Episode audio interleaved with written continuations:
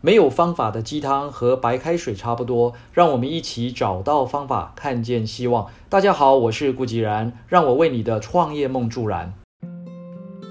Discovery 频道曾播出一部动物纪录片，描述非洲大陆在盛夏干旱季节时动物的各种求生的本能反应。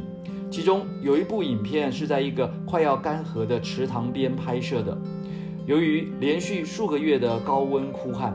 大部分地区的水塘、河流都已经干涸，一群饥渴的鳄鱼也面临了生存危机。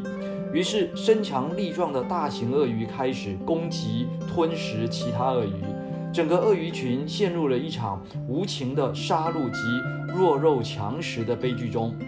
大部分的鳄鱼似乎都默默地承受着这个杀戮，今天吃掉比自己体型小的鳄鱼，明天等着被。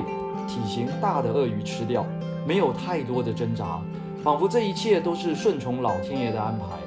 但这时候，一只体型瘦小的鳄鱼在躲过同类几次无情的攻击后，竟然独自的起身离开了这个唯一的水源，走向未知的大地。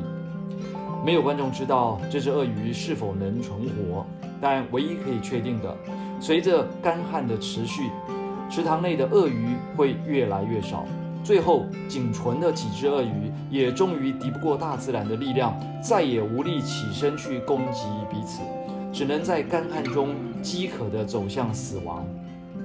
刚刚那只逃走的瘦小鳄鱼呢？在几天的跋涉之后，幸运的它竟然没有渴死在荒原上，而且找到了一处水草丰美的绿洲，就这样意外地存活下来，并且成为绿洲生态圈的新霸主。成功的企业家真的比较强壮吗？No，就像我们曾经小雨曾经分享过的，郭台铭先生也曾经感叹地说：“从没想到红海可以长得这么大。”为什么呢？因为所有白手起家的成功者在创业之初都是资源、人才、资金都匮乏，也谈不上什么伟大的愿景，大部分也没有太具体的目标，唯一的信念就是想要成功，想要活下来。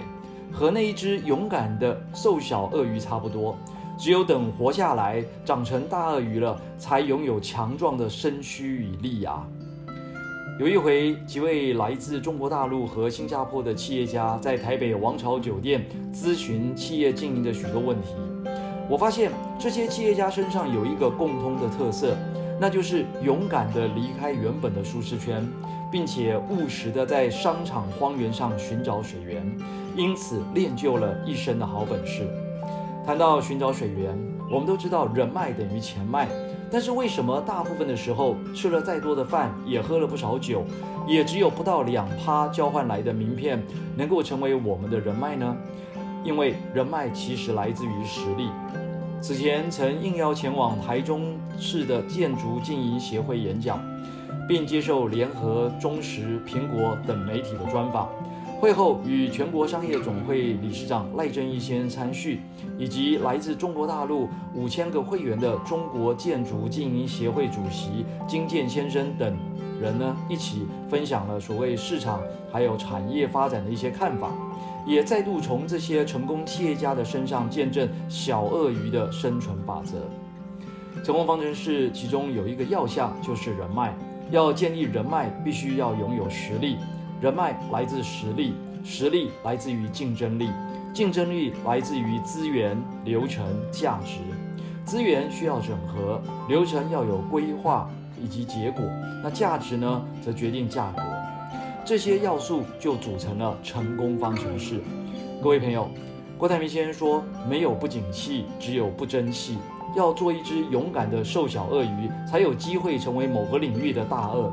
以上就是今天的晨间小语，如果喜欢就帮忙转发出去喽。善知识要传递才能产生力量。我们下回再会。